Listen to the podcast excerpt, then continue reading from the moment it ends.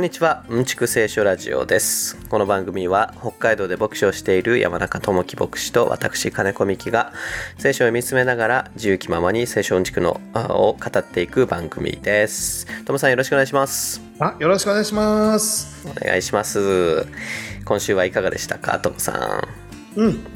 なんか今日なんか特にあれだね、東京よりも暑くなって。うん。暑かったですね。暑かったですね。昨日も今日もね。うん。で、ちょっと僕あの出かけなきゃいけない用事があって、あの、うんエクア方面にね出かけたんだけれど、はい。で途中帰り時かな、中古屋さんがあってそこの横を通ってたのね。中古屋さん。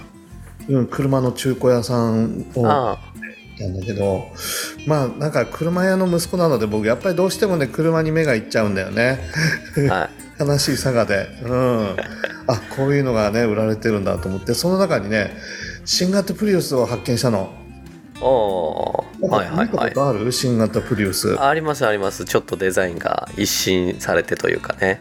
全然変わったよねあれね変わりましたね。びっくりしちゃったスポーツカーみたいな感じでなんて表現したらいいんですかね。この言葉で表現しづらいですけどね。車のデザインが変わったことを。そうそうそうそうなんか今までは前まではあ典型的なプリウスっていう感じの車だなーっていうのがついてたと思うんだけど、うん。ほら新型のやつってなんかスポーツカーみたいな流線形でしょうん。そうですね。比べ高くなってねいやいやいやプリウスも変わったもんだなと思ってあもう新型プリウスの中古車も展示されてるんだと思って値段見たらうん。う458万円、ーん458万円だようん。高いですね。でもう一人で運転してさもうその車の中で思いっきり「高っ!」って言っちゃった 思い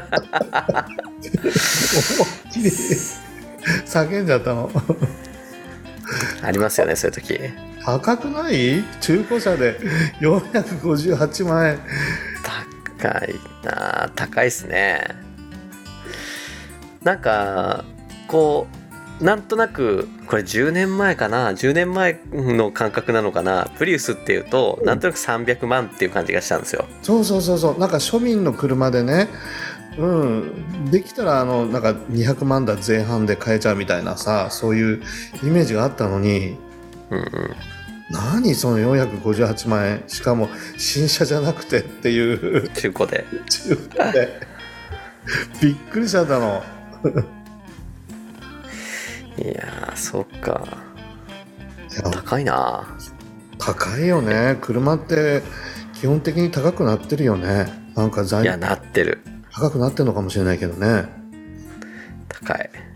軽自動車とかた最近高いですよね。いや本当イメージ的に100万円ぐらいで買えるのが軽自動車かなと思ったら今全然買えないですね。200万後半だもんねいやー。高いな牛乳なんかもね150円ぐらいで買えてたのになんか牛乳やばいっすね。高くない？今牛乳も。高い。卵もしかも。卵も高いし 高い高い上にお一人様1個までってなってますよね最近。ねえなんか夕方買いに行ったらさもう手に入らないってこと多いよね。おいおいいやーどないなってんねんってなんかすごく突っ込み入れたくなるぐらいな。いやー本当になんかね卵も牛乳もなかなか値段がねあの変動しないというかうん。庶民の味方というかっていうとこでしたけどね。そう。いややっぱり十勝ってねあの美樹君が住んでるあたりは日本の台所って言われてるところじゃない、農業大農業地帯じゃない十勝っていうと。そうですね牛乳が安いとか卵が安いとかあんまりない、ない。全くない。全くない。それこそあれですよ。四つ四つ葉牛乳のお膝元ですけどね。だよね。全くない。ほんとじゃがいもとか、ね、豆類とかもう豊富にほら生産されてるでしょ。うん。変わんないのかな？他の地域と全然。ねとに特に大豆なんてあれですよ。あ大豆じゃない。小豆か。両方かな。うん。小豆なんてあれですよ。あのー小豆の生産の確か8割前にもこの話した気がすんな。なんかいつも同じ話してるねおじさんなんだけど。日本の小豆の生産量の8割が北海道でその中の8割が十勝っていう。うんうんそういうレベルで。いや あれですけどね。うん横綱だよね。農業生産物にしてみたら横綱。うん。うん。でも別に安くはないっすよ。ああそっか。えー、変わらないんだ他の地域と？変わんないね。変わんないっすね。なんか高い高いって話ばっかりであんまり景気が良くないよねどうなんですかね？高い高いっていうのは景気がいいのかもしれないですけどね。ああ物価が上がってるってことは。うん。なるほど。お財布は厳しいけど。ね美樹君なんかほら民間の企業で今ね働いてるんだけれどその上昇率とかっていうのはその物価の上昇率をはるかに上回ってる？それともはるかに下回ってますね。それはそれはあんまり景気良くないんじゃない？うん。間違いないですね。いやでもなんかあのねトルコの会社とちょっとねあのやり取りが多いんですけど、うんうん。最近値上がりがすごくてそのね仕入れてる商品とかのうん。仕入れ価格がすごい値上がりでというのもうんあのトルコリラか。もうインフレがすごいしまた原材料の価格も上がったりしてて。なるほど。で価格交渉とかもするんですけどうんうん。そのね会社のその社長があのいや言いたいことはわかるんだけどうん。我々ももう困ってるんだと、うんあの原材料も上がってるしインフレもすごくてあの人件費に関しては去年のあの200%だと。こ今年の人件費は。すごいですよね、ええそれはもう全然ぼったくりの気持ちじゃなくてもう本当にその通りにいろんなものが上がって申し訳ないけど適正価格で値上げしますって感じ？まあそういうことですね。200%っつったらもう単純にだって2倍だもんね。だから20万給料上げてた人に今年は40万上げてるってことですよね。うわー。えらいこっちゃ まあでもそれでもね多分トルコの人からすると物価が上がってるからえー給料が2倍になったからとて物の値段が2倍になってるんでしょうね。まあなるほどなやっぱりそういう風になってんのかな世界的に。いやあの友達知ってる人でねプジョーの車、フランスのプジョーの車ねはいはいはい。で買おうと思ってたらなんかもう1年間のうちに60万値上がりしちゃってって言って。あで車種によって100万円ね。以前の価格と旧価格と。でも1年しか違わないんだよね。ーうん。うん100万円変わっちゃってるとかっつって。すごいね、うん。すごいですね。なんかどうなってんですかね。世の中いやいや本当どうなってるんだろう。そう。でアメリカだとほらマクドナルドとかね時給普通の日本でもあるじゃない？マクドナルド。はい。アルバイト時給が30ドルぐらいなんだよね。だから3300円ぐらい。うん。日本はほらだって900円とか1000円でしょ？そうですね。いやだからね貧しい国になってきてんじゃないか日本は。うんいやーね本当にあのーね変な話その数年前にそのトルコからこう仕入れてで安いからっていうことで価格メリットがあってででやってたビジネスがうん。成り立たなくなってきててだよね。その逆に日本で作った方が安いんじゃない？みたいなうん。かん風な話が冗談じゃなく現実味を帯びてくるぐらいうん。状況が変わってきてる。いや本当だね。いやそれだけ日本のやっぱり競争力が下がってきてるんじゃないかな国際社会における。まあね。うん。まあでもねそれこそ何十年も前の日本ってあの原材料を外国から仕入れてで製品にして輸出するっていうことがあのメインのうんうん。産業だったわけじゃないですか。そうだね。あのでもうね私たちの記憶の中では日本製っていうのはこう価値があってうんうん。で輸入品っていうのは安いっていうね、イメージが最近は強かったけどもっと前からすればその逆だったわけででまたそのねあの構造に戻ったとも言えますよね。なるほどね。いやだからな。イメージ的にははい。やっぱ地盤沈下が激しいんじゃないかっていう感じがならなくてね、ちょっと心配するところではあるんだよね。技術力の日本と言われてたけどその技術力では太刀打ちできなくなりつつあるような感じがして先端技術で勝負できなかったら日本も大変だよねこれね。まあね。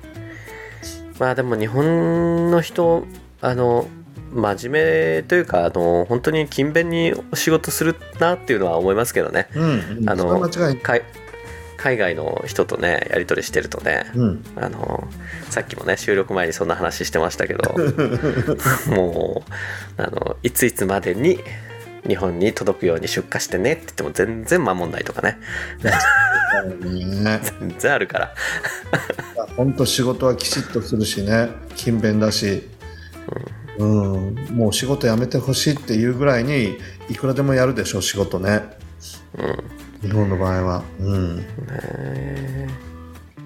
そうなんだよいやそうなんですけどね。そうだ。なんかそうそう。それで思い出したんだけどあのトルコといえば大統領選挙があったじゃないですか。あなんかすごい僅差だったとかってあれどうなった？のそう。めちゃくちゃ僅差でね結局エルドアン大統領がまた再選して。あ本当。だからこのうんこれこれから5年間はまたエルドアン大統領が、えー大統領を務めると。そういうことになったわけですけど。うんうんいやーまあ何回かこのポッドキャストでも紹介してるドイツのメディアからっていうね面白い、まあ、ドイツのニュースをあのしこの紹介してくれるポッドキャストがあるんですけど、うんうん。まあそその番組でもその話をあの扱ってやってたんですけどあのドイツに、えーいるトルコの人ってめちゃくちゃ多いんですよね。あそうなんだ。出稼ぎで行ってるってこと？えっとねもともとは出稼ぎで行っててで今も出稼ぎの人はいるんですけど、うん。あのお父さんお母さんが出稼ぎで来ててででととドイツで生まれた2代目の人はもうドイツ人なわけですよ。ああなるほど。ドイツ国籍持ってて。なるほどなるほど。でその最近その3代目のおだから移住3代目うんの,、あのトルコ系ドイツ人っていうのも、うんうん。あの結構増えてきてるというような感じで、まああのまあ、特にフランクフルトとかそうらしいんですけど、うん。あのなんえっ、とねフランクフルト市民の半数ぐらいがあのいわゆるドイツ系じゃなくて、うん。移民系の人たちへえでその中の、えー3割いったかなはあのトルコ系らしいんですよね。あそんなに多いんだトルコ系がフランクフルト。めちゃくちゃ多いんですって。フランクフルトっていうとほらあのドイツの一部リーグのねフランクフルトってチームがあって、そこにあうん。うんの鎌田っていう選手と長谷部っていう選手が日本人選手が2人もいてね、うんうんはもうすごい評価されてんだよね。い、うん。うん。全然関係なんかフランフランクフルトっていうのはドイツの中ドイツって、まあ、日本とあの比べてもかなりこうリベラルなというかうん。あの国ですけどあのフランクフルトはその中でもかなりリベラルというかグローバルなあの地域でその、ね、移民の人とか移民ルーツがある人たちとかと、あのまあ、ドイツネイティブのあのねあなんて言えばいいのかなゲルマン系の人たち。が、まあ、すごくあの仲良く共存している、あの地域らしいんですけど。そうかじゃあ多様性を受け入れるそういう文化があるんだね。そうそう。でね。うん。まあドイツってまあねもう西側の中心的な国なので、うんうん。EU の、うん。まあ、フランスドイツみたいなところがねあと、まあ、イギリスちょっと あの EU 抜けちゃったけど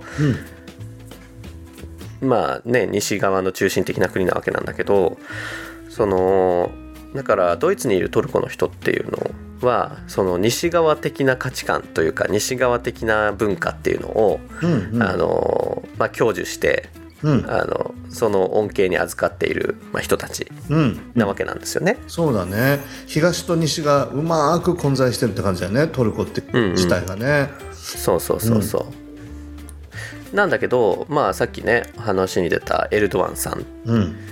まあ、西側ってつまり民主主義っていうことですよね。うん。民主主義的な価値観というか民主主義的価値っていうのを享受している人たちなんだけどエルドアンさんってまあ強権的というか、まあ、独裁者なわけですよね、うん。あの人って。イスラム原理主義的ななんかイスラム教をしっかりと浸透していこうっていう、まあ、イスラム教自体があれだよね。やっぱり一神教であの、うんうんリーダー中心にっていう感じなので、そうそうそうそうそう。まあ、食イスラム原理主義っていうとまたね、うんうん。あのアルカイダとかあ確かに。のあ IS とかって感じだけど、うん。というよりもあの父権あの父親の権利と書いて父権っていうのを、うん。あの大事にするといえば一言で言えばそういうあの主義の人というか。うん。だからえっとまあなんだトルコ人にとっての父親っていうのはあの私エルドアンで。うんうんだからその言うことに従っていることがトルコ市民の幸福なのであるっていう、まあ、そういう考え方。うんうん。だからまあいわゆる強いリーダーってやつですよね。そうだよね。難しいね。やっぱり民主主義とそういう相反するようなそういう価値観がうん。ぶつかり合って混じり合ってっていうのはなかなか大変だよね、若い人たちはあんまりそういう見方は喜んで受け入れるって感じじゃないんじゃないかなトルコでも。いやと思うじゃないですか、うんうん。それが民主主義のあのメリットを享受しているですね。ドイツに住んドイツ在住のもしくはドイツ国籍を持ったトルコ系の人たちうん。の多くがエルドアンさんを支持するらしいんですよ。あそうなんだ。逆に。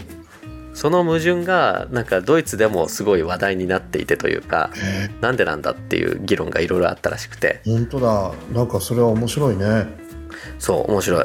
でそのか解説をねあのえっ、と今週ええーと先週かな？の番組でそのドイツのメディアからっていうのであの説明しててめちゃくちゃ面白かったんですけど。へえいやそのまあその民主主義とうーんまあどまあ独裁というかね専制というかうんうん。政治どっちがいいかってあの一口には言えないわけですけどうんうんうん。もちろん両方にね一長一短でいいとこも悪いとこもあってうん。まあなんかねすごいあの名君と言われるような人が全てのけあの権力を持って、うん。あの正しい道を歩あ歩ませる名君みたいなものがいれば先制政治でもいいわけで変な話ね。うんうんその方がねあのけ判断は早いし。確かに。そうだよね。民主主義って、あのね僕はあの今基本的にね民主主義がいいと思っている人間だけどあの変な話民主主義ってあのさなんだろうその最悪にならないシステムというかうん。っていうものであのなんていうのかな必ずしもベストであるわけではないじゃないですか。確かに。あまりにもちょっとあのカオスになりすぎちゃって。そうそうそうそう。多様性を認めすぎちゃってみたいなね、うん。うんうん混乱してしまって、うん、まとまれないみたいな、うんまとまりの中の多様性っていうのはあったらいいかもしれないけど。どこまでもバラバラ個人主義っていう感じになっちゃうもんね。ね。だからあれなんだけどまあそんなねあのエルドアンさんもまあ昔は圧倒的な支持率を持っていたわけですけど、うんうん、もう本当なん50し支持率52対48とかなんかそそのぐらいの僅差だったんじゃなかったかな。あその対抗のうんあの対抗候補と。うん、いやでもほらそれはやっぱりトルコだけじゃなくてアメリカでもブラジルでもやっぱりいろんな価値観がぶつかり合って、うん新旧の対立とか民主主義と専制主義の対立とか、うん、保守系、うん左系みたいなね右左の対決とか、結構いろんなところでぶつかってるするような感じがするね今の時代の中で。まあねよく分断なんて言われるけどね、うんそんな時代ですよね、そうなんだよね。まあ、アメリカなんてね特にねあの民主党派か共和党派かでもう口も聞けないような状態になっていると聞きますしねうん、そう。まあ、それだけになんか、まあ、いろんなその熱烈な議論がなされてるとのは、まあ、いい部分があるかもしれないね。人々がほら政治に関心があって、自分たちの大統領を誰にするかっていうのは、大統領選確か70%以上投票するってことがあったんじゃないかと、日本はもう無関心だよね、ある意味で。40%うん。か切ったりすることもあったりするっていうかね。本当にね。まあ、なかなかう日本みたいな国も珍しいよね。自民党がずーっともう政権運営してるっていう国もなかなかむず、ね珍しいかもしれないね、うんまあ、その分安定してるってのはあるかもしれないけど。まあね。まあ自民党もねあの自民党って本当にあのまあどこのね政党を支持するかは別として、うんうん。あのなんだろうその欠けてる部分をこうねこう野党から吸収していってなんかこううまく多数の支持を得ていくっていうところに長けてる政党だと思うので。うんうんなんかぶつかり合うっていうよりはね,、ぶつかり合うっていうよりは、うまくこういろんなことで吸収してうん。で、うんうん、前に進んでいくっていうような感じで実に日本的な部分はあるよね確かに。うんうんうん。まあなかなかね野党はねあのそうなってくると勝てないんでしょうけどね。うん。もうちょっと頑張ってもらわないとね、野党と与党のあの論戦とかが積極的にあのなれば日本もさらに成熟した国になっていくと思うんだけど、まああのね。政治政治がね課題かな日本はある意味で。そうですね。いやねあの別にね与党野党どっちのどっちを支持するかは別としてもねもう少し、うん。あの健全な競争がなされないとなんかねそうそうそうそう民民主主義国家として不健全な感じがしますよね。そうそう。成熟していかないからね。ひいてはそれは国民の不利益にもつながっていくと思うので。政治がやっぱりもうちょっとレベルアップしていかないといけない感じがするね。うん。はい。なんかあのね社会派番組になってくる前に なもうだいぶなっちゃったけど。い 何の話したっけ？プリウスの値段の話から。やそうですね さてそろそろ聖書の話しますかね。はい。やいやいや、えー、とマタイの20章やってるんですけど、今日で20章も終わりかなとおいーうとこですよ。素晴らしい。うん。着々とね終わりが見えてきましたけどね。うんうん。はい。えっ、と今日は20章の29から最後までいくんですけどはい。まあうだうだ言う前に読んでいきますかね。はい。はい。じゃあ早速ね読ませていただきますよ。ありがとうございます。えーさて一行がエリコを出ていくと大勢の群衆がイエスについていった。すると道端に座っていた目の見えない二人の人がイエスが通られると聞いて「主よダビデの子よ私を憐れんでください」と叫んだ。群衆は彼らを黙らせようとたしなめたが彼らはますます「主よダビデの子よ私を憐れんでください」と叫んだ。イエスは立ち止まり彼らを呼んで言われた。私に何をしてほしいのですか？彼らは言った。主よ目を開けていただきたいのです。イエスは深く憐れんで彼らの目に触れられた。するとすぐに彼らは見えるようになりイエスについていった。はい以上です。はい。はい。いやー先週まではねあ先週のとこはねあのあれですよ。ゼベダイのお母さんが出てきてうんうん。あのうちのねこの息子たちを右大右右大臣左大臣にっていうようなね話があったんだけど。なんかありそうな話だよね本当に。こういうお母さんどこにでもいるからね、そうですね。で今日はところ変わってというかさてっつってなんかこうだ場面が切り替わるんですけどうんあのー先週の最初の部分もさてで始まってうん。あの今日のとこもさてで始まってだからまあば20章はね場面がパッパとこう切り替わっていくっていうような印象があるんですけどうん。うん。先週はイエスがイスラエルイスラエルに登る途中というところのさてで始まったんですけど、うん。今日はさて一行がエリコを出ていくとって書いてあって、エリコにいたんだっけっていうところで始まるんですよそもそも。ね。確かにね。エリコにいたなんて聞いてませんよって思うんだけど。エルサレムにあの行っている途中ではあることは、ね、間違いないと思うので。うん。その途中の。そうそう。エリコっていうのは、まあ、ガリラヤから出発して、うん。あのイスラエルっていうのを目指していく、まあ、途中にある町だっていうことはこの文脈からなんとなくわかるわけですけどうんうん。そうだね。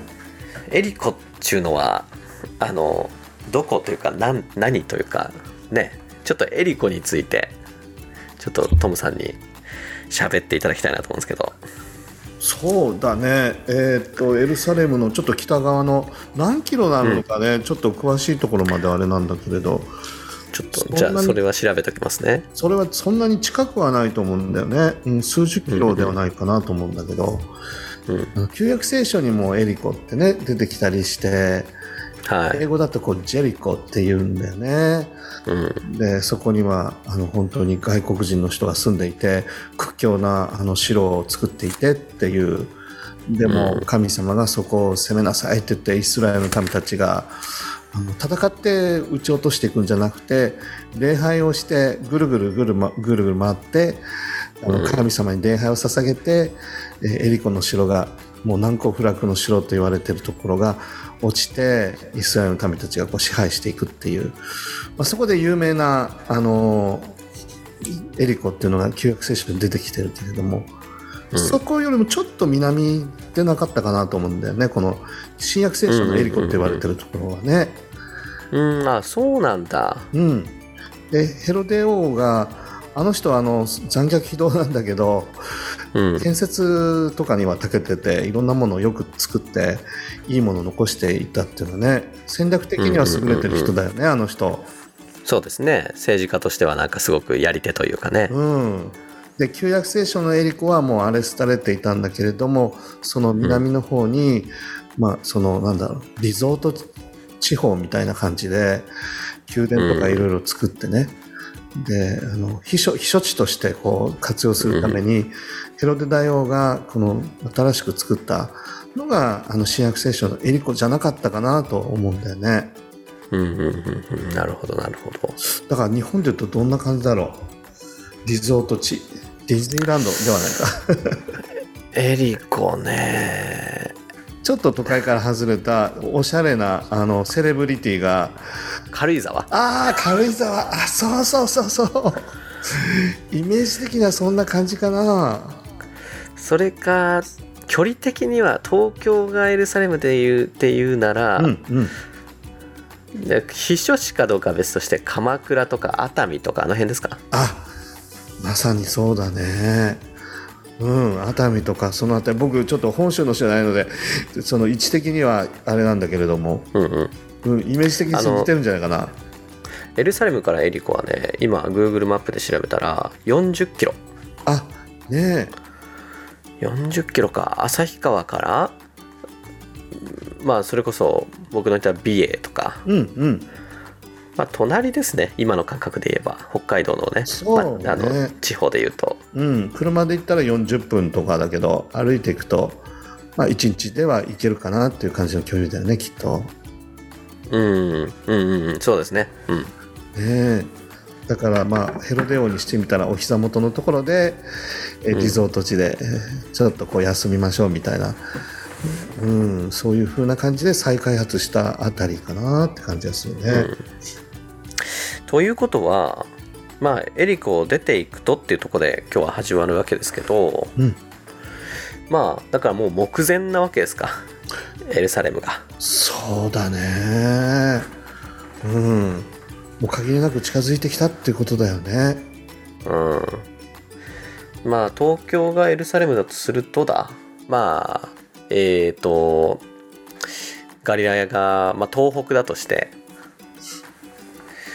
東北を出発して、まあ、東北もね縦に長いからどこかっていうことなんだけど、うんうん。距離的に言うとどんくらいかな？仙台ぐらい？もう少し、もう少し行ったところかもしれないね。うん。新幹線でもう仙台越えて福島越えてっていうぐらいかもしれないね。うん、青森まで行くのかな？そんなに遠くないかなガリラヤとエルサレムって。うんうん。まあでもねそんな感じかな、うん。東北から出発してだんだんだんだんとこう来てうんうん。でえーあの今まあ東京が目的地で今千葉埼玉ぐらいかな。そうだね。ガリラヤから下ってったらやっぱりちょうどエリコは必ず通るところなのでね。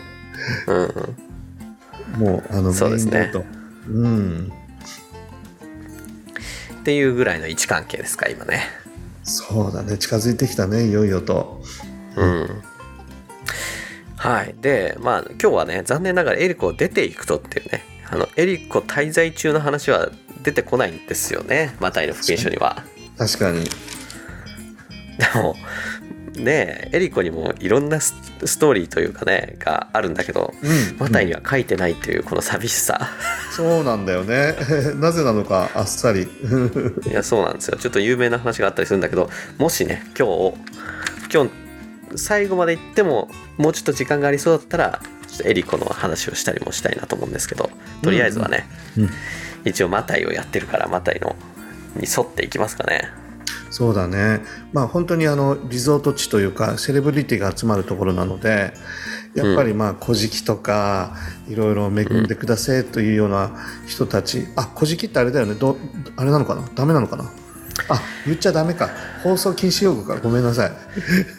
いやそうですね。多分そうじゃないかな。まあねね。あのそうですね。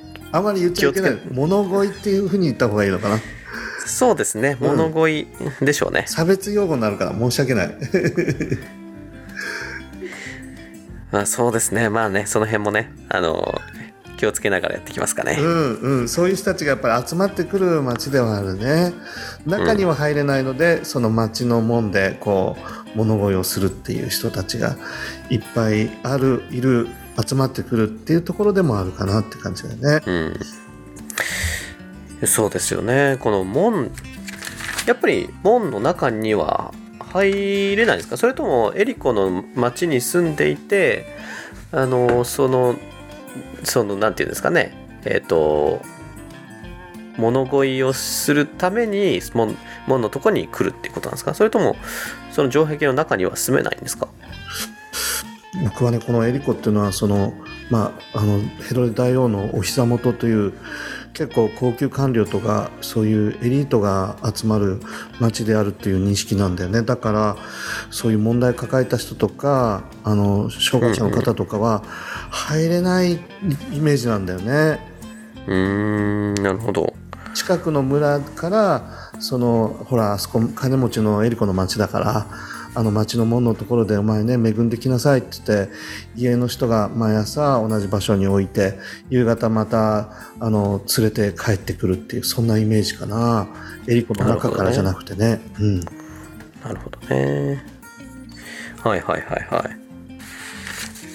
まあ、エリコ、そんなエリコね、えーと出ていくと時にも、もう群衆がいっぱいついてきたってことなんですけど、うんうんえーすると見よ道端に座っていた目の見えない2人の人がイエスが通られると聞いて主よダビデの声を私は憐れんでくださいと叫んだと。うん。まあ門のところでねあの物乞いをしていた2人の、えー目の見えない人という人たちが出てくるんだけどこのあのー他の福音書を見るとエリコに来る時に2人のこの目の見えない人が、あの登場したり。うん。ってことがあるんだけどそうだよね。だから来る時にも、来る時にもあってか、うん。あの出ていく時にもあのあってっていうことだったのかなと思うんだけど、そうだね。うん。ここここには名前出てないけどマルコだとねバルバルテマイっていう名前をちゃんと明記してるんだよね、そうなんですよ。この人たちとはちゃちゃ多分違うと思うんだけど。うん、そうなんですよ。だからまあでもねそうやって名前が出てくる人ってそのその福音書を書いた人の思いを鑑みるとおそらくそれを読む、まあこれは手紙としてねあの読み物としてというかあの、うん。もちろんこうやってねす最初からこういう聖書ってものだったわけじゃないから、うん。あの誰かに宛てた手紙としてあの書かれたものだと思うからその読む相手にの人が名前を出された時にあああの人ねって思う人だったんだろうなと思うんですよ。名前が出てくる人っていうのは。そうだと思う。だからまあ後にねクリスチャンになって信仰者になって教会の役員とか務めるような人だったのかもしれないよね。うん。あバルテマイ、ね。あああのあの教会のあバルテマイさんねってみんなが認知できるようなそんな感じだったかもしれないよね。うんうんうん、というふうにね想像するんだけどまあ私は憐れんで憐れんでくださいと叫んでついてきたということなんだけど、まあ、次のとこで群衆は彼らを黙らせようとたしなめたが彼らはますます叫んだと。これ黙らせようとしたっていうののねあのまあひどいなと思うんだけど ひどいよね。どうして黙らせようとしたんですかね彼らは。まあ、やっぱりその当時の人たちの中にその目が見えないとか足が動かないとか手が動かないというその障害者の人たちを、まあ、上から目線で見下すということもあったし何よりも、うん神様の前に正しくない人たちだからこういう罰を受けてると、まあ、因果応報的な思想っていうのがすごくあったのでそんな人とは関わりを持っちゃいけないっていう、そういう部分もあったかなと思うんだよね。悲しいかな。うん。そうね。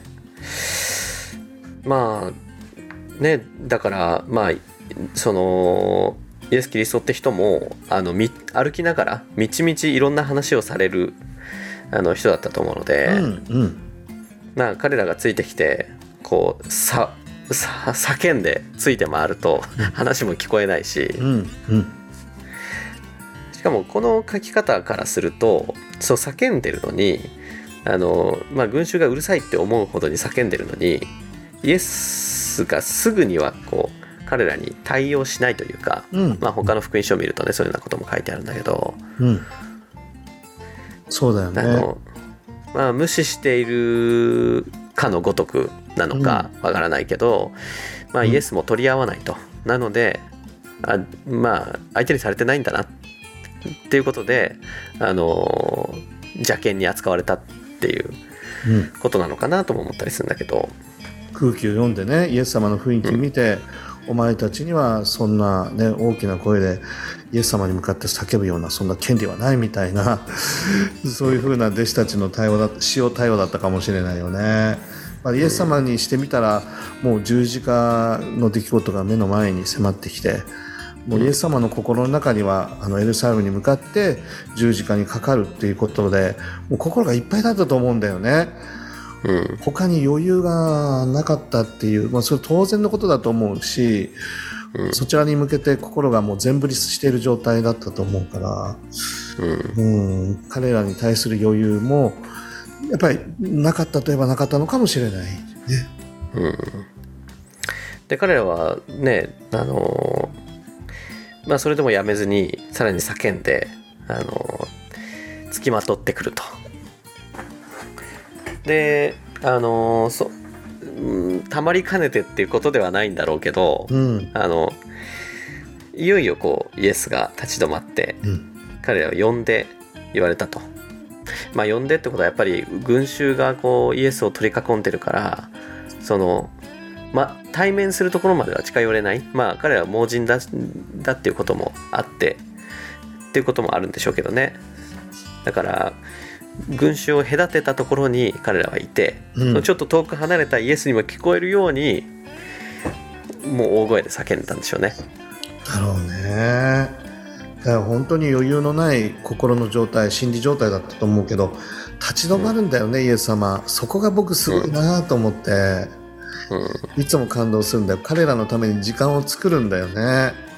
うん。それ簡単なように見えてね難しいんだよな仕事一生懸命しなきゃいけないのに子供たちがあそこ連れてってくれここ連れてってくれって言われたらいやいやまあそんなことやってる場合じゃないって。いやーそうね。そうなんですよね。ミキ君だったらもう何でも対応するでしょ？どんなに忙しくても。いやいやいやいやいやいや。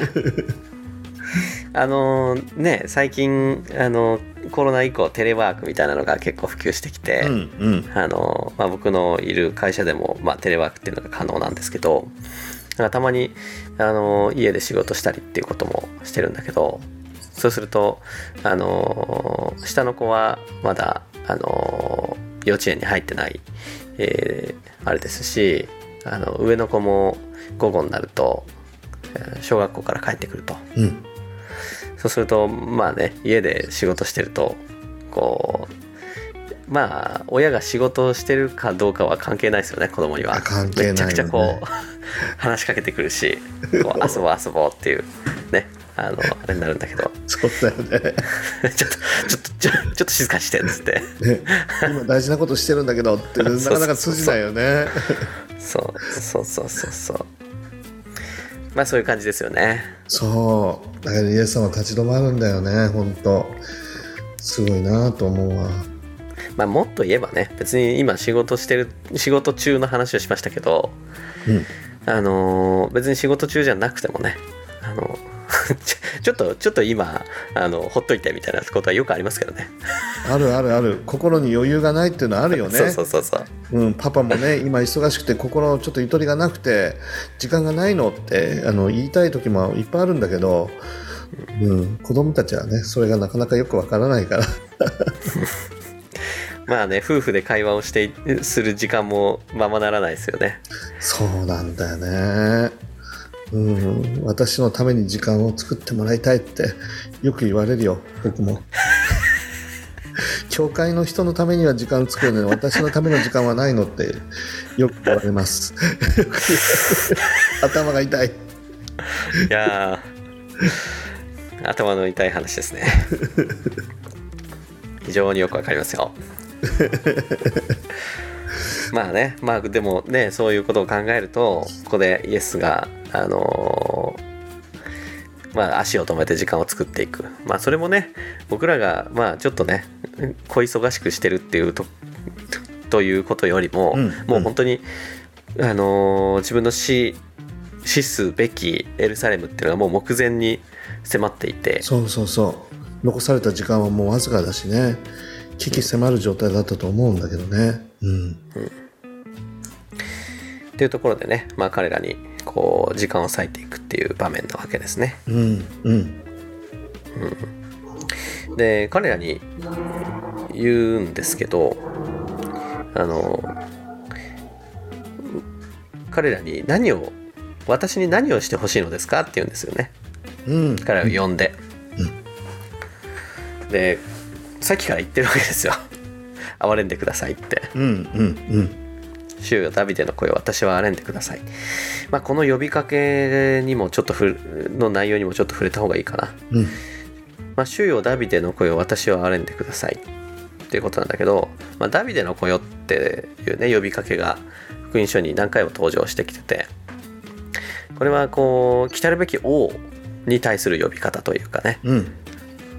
もう一度あのあの黄金時代イイスラエルの黄金時代ダビデ王の時代を築いたダビデのような王がもう一度イスラエルに出てくるんだっていうようなそういう期待が込められてると、うん。そうだね。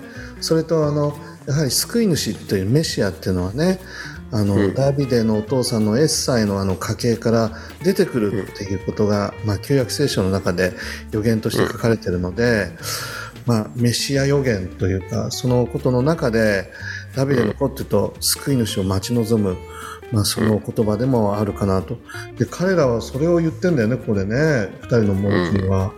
ダビデの子よ、それにもイエス様反応したんじゃないかなって思ったりするんだよね。主よとか先生じゃなくてねダビデの子よっていうのは、おえっていう感じだったと思うね。ね彼らはまあ盲人であの普段そのエリコの町のね門のところであの物乞いをしていたわけなんだけど、うん。あのまあいろんな人の話す会話からイエス・キリストっていう人のことを聞いていたんでしょうけど、うんうん。その中でまあイエス・キリストっていうのが、まあ、来たるべきメシアかもしれないと。メシアだろうと。いやうん。メシアだとうん。いう、あのー確信というか、あのーね、考えを持っていたんでしょうねこの呼びかけは。いや本当にねこれまたすごいことだなと思って。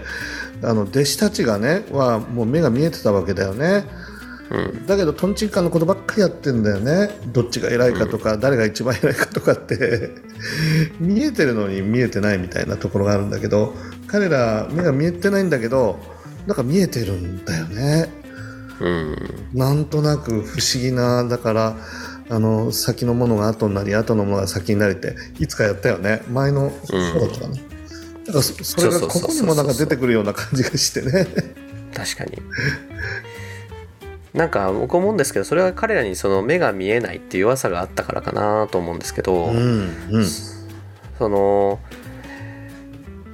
あのパリサイ人立法学者たちっていうのは、うん。イエスがそのメシアキリストだっていうのはもう絶対に認めないわけですけどそうそだけど旧約聖書の予言の中にあのメシアキリストが来た時にあの盲人の目は開かれ、うん。あの足の苗えたものが歩きあのサラートに侵されたものサラートが癒されるっていうような予言があってだけど、まあ、彼らその何もかも持っているあのなんていうんですかね。けあの立場的にもあの宗教的立場的にも教育レベル的にもそして肉体的にも健康な彼らにとってはす大した身近な問題ではなかったんでしょうけどう、うん、こういう、だからまあ障害を持って生まれた人たちとか、まあ、後天的に障害をあの負った人たちからすると、うん。そのその旧約聖書の予言っていうのは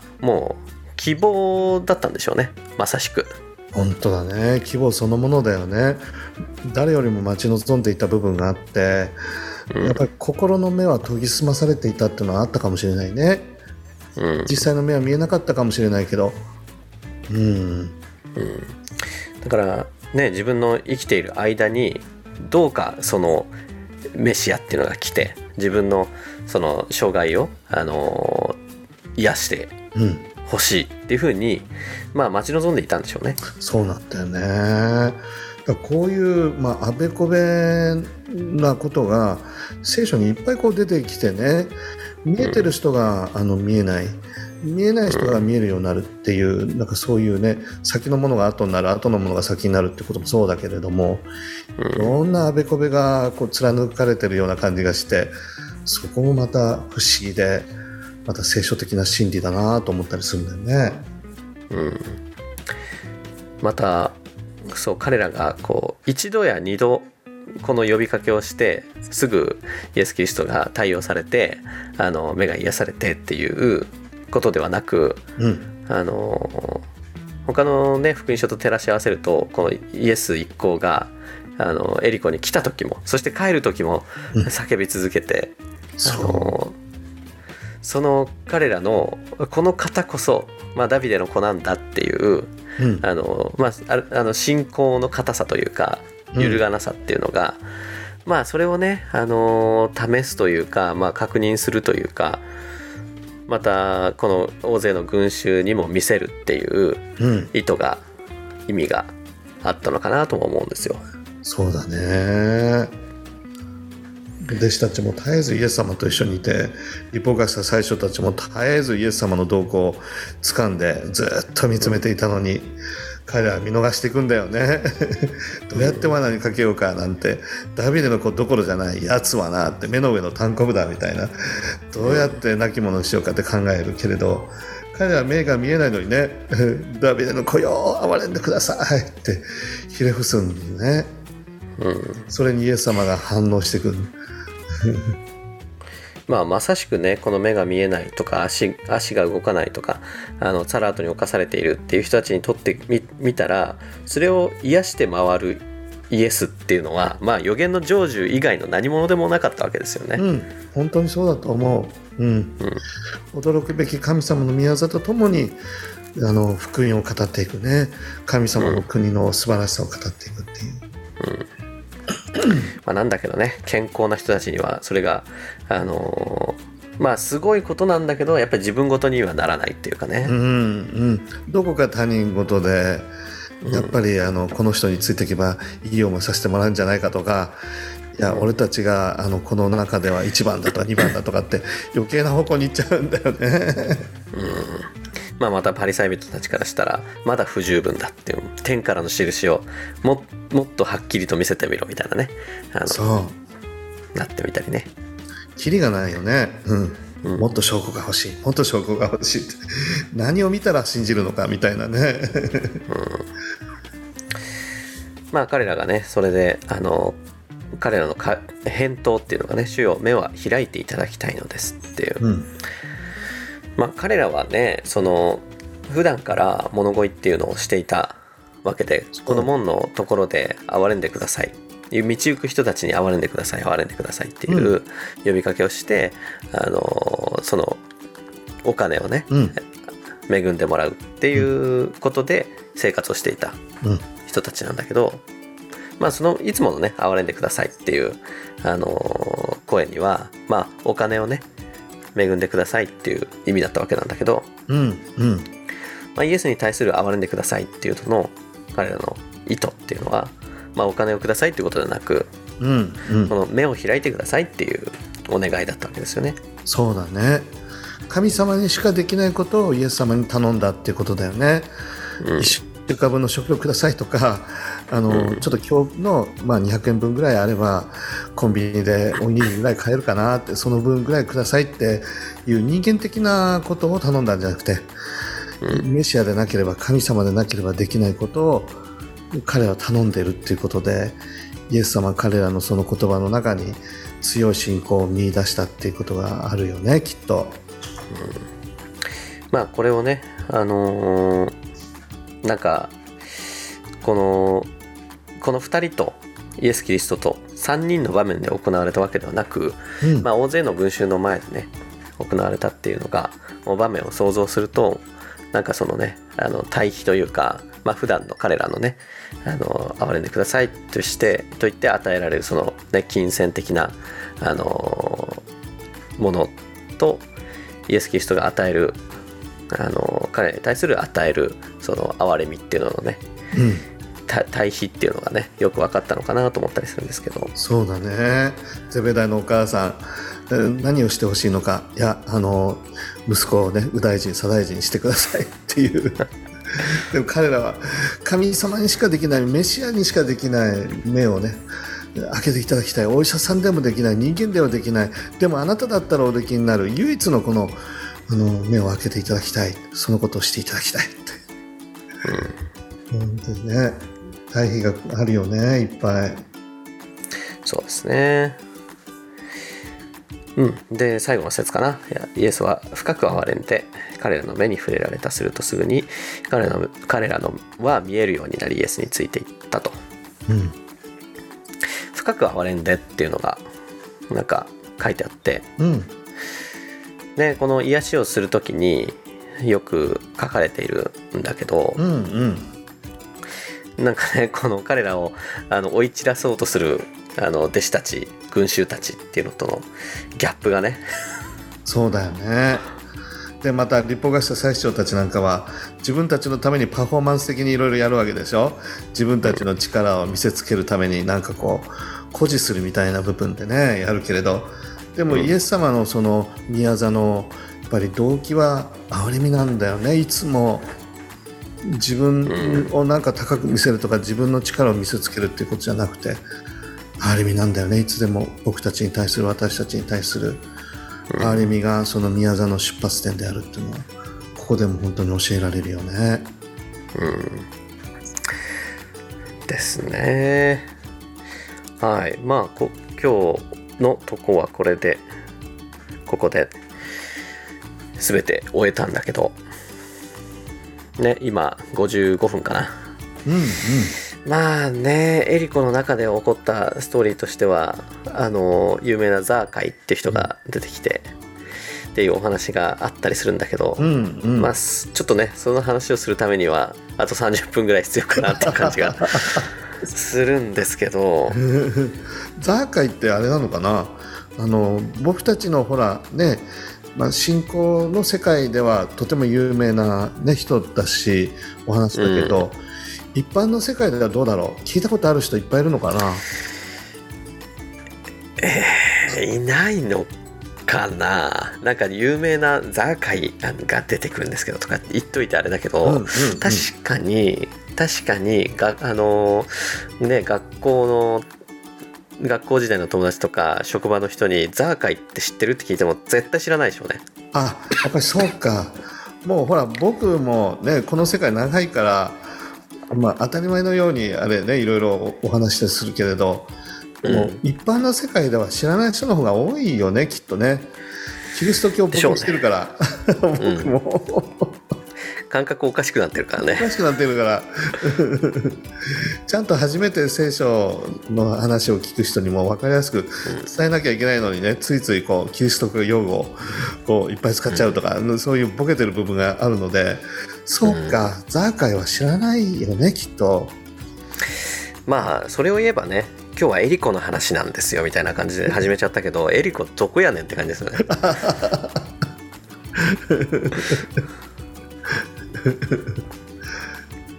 あ、エリコはねあの熱海か鎌倉か軽井沢かそのぐらいのことで考えてもらえればいいかなと思うんだけど、そうだね。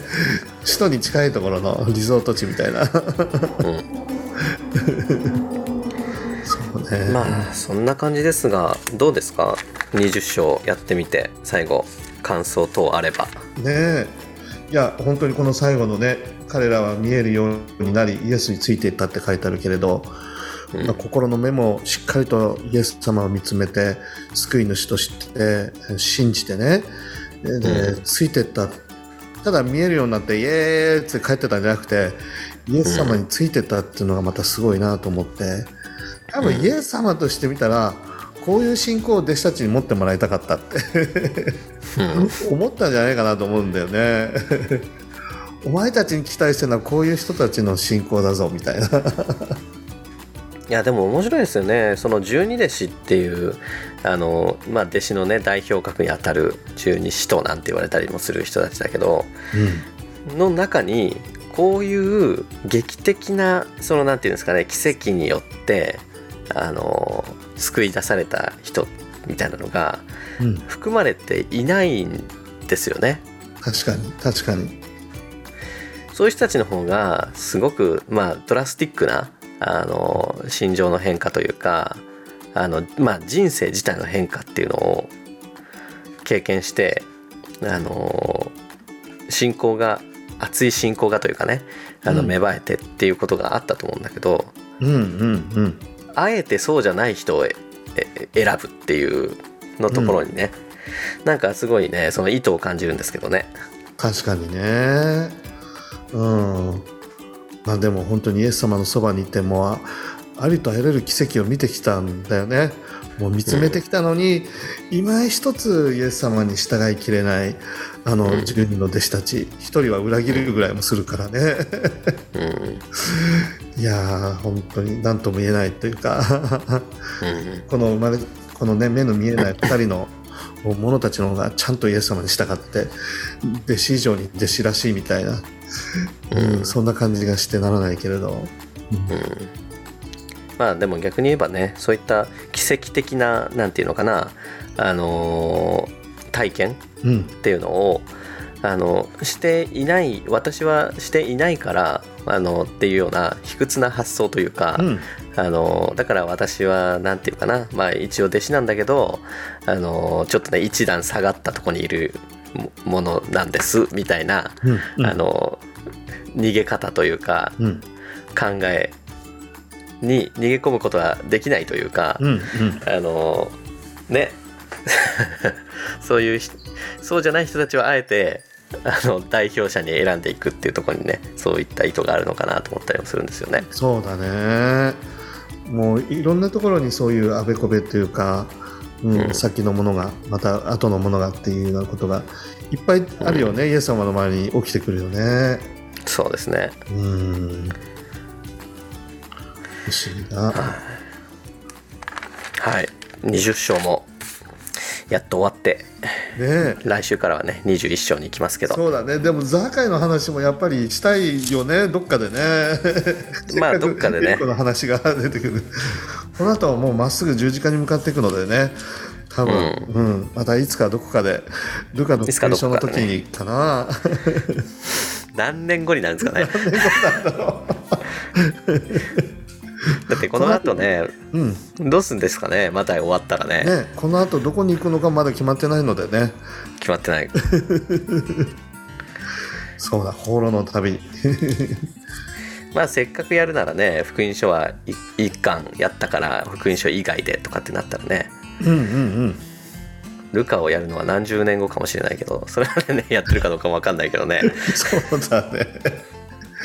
いやあのリスナーの皆さんからねここをやってほしいっていうところがあればそこに向かうかもしれないしね、そう。逆にね旧約聖書とか全然関係ないことやってる時にそのあのザーカイ的な文脈がねあの出てきた時にいやこれってあのザーカイの時もおそうこうこうでしたよねみたいなところで紹介することができるかもしれないしね。ああ確かにね。うん。よしここでちょっと触れようみたいなところが出てくるかもしれないねまあって言っててもね来週にはねザーカイのことを話せなかったみたいなことは完璧に忘れてるでしょうから。そうだ